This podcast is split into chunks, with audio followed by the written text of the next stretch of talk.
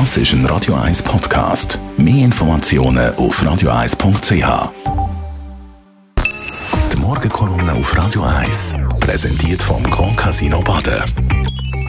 Grand Casino Baden. Baden im Glück. Guten Morgen, Leder Gerber. Guten Morgen miteinander. Ihnen ist wahrscheinlich gegangen wie mir bei den Wahlen in der Türkei, wo wir grosse Hoffnungen hatten, dass dort endlich einmal etwas sich könnte verändern. Weil der Erdogan, der seit 21 Jahren an der Regierung ist, wo alles Mögliche angestellt hat, das wäre wirklich mal Zeit gewesen, dass er würde gehen und würde Platz machen für neue Ideen, für ein bisschen mehr Demokratie, ein bisschen mehr Europa und so weiter. Und leider ist das in die Hose gegangen. Das Resultat ist ganz anders rausgekommen, als man erwartet hat.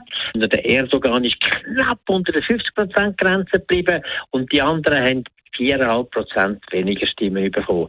Und alle haben wieder gesagt, was das für ein unglaublich begabter und guter Wahlkämpfer ist, der Erdogan, dass er immer wieder kann im Wahlkampf sich irgendwo durchsetzen und die Leute überzeugen und dann ihre Stimmen abholen. Aber etwas ist für mich in dem Zusammenhang viel, viel zu wenig rausgekommen.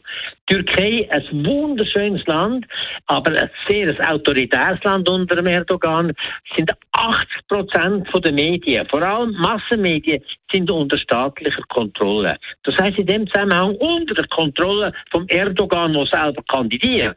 Und dass dann etwas nicht möglich ist, nämlich dass man den Erdogan kann darstellen mit dem, was er alles gemacht hat und auch zur Rechenschaft ziehen, ist ja eigentlich kein Wunder. Zweitens hat auch der Erdogan im Vorfeld von den Wahlen die besten Kandidaten von der Opposition vor Gericht stellen und dann ein Politikverbot gegeben, nämlich der, der in Istanbul die Wahl als Bürgermeister gewonnen hat, der hat sehr große Chancen gehabt, der gar keine Politik mehr dürfen machen. Dass dann kein Wechsel möglich ist, ist ja eigentlich sehr gut vorstellbar.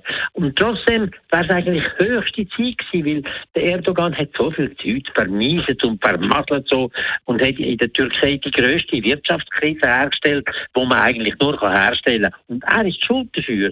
Im Jahr 22 haben die 72,3 Prozent Inflation gehabt. Man muss sich das mal vorstellen. 72,3 Prozent.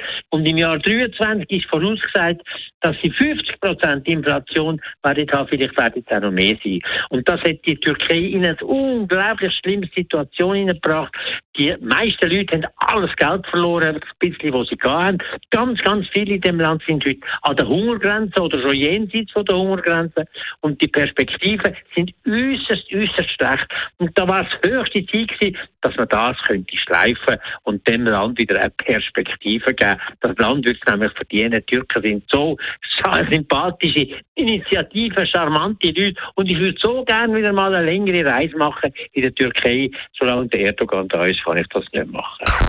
Die Morgenkolumne auf Radio 1.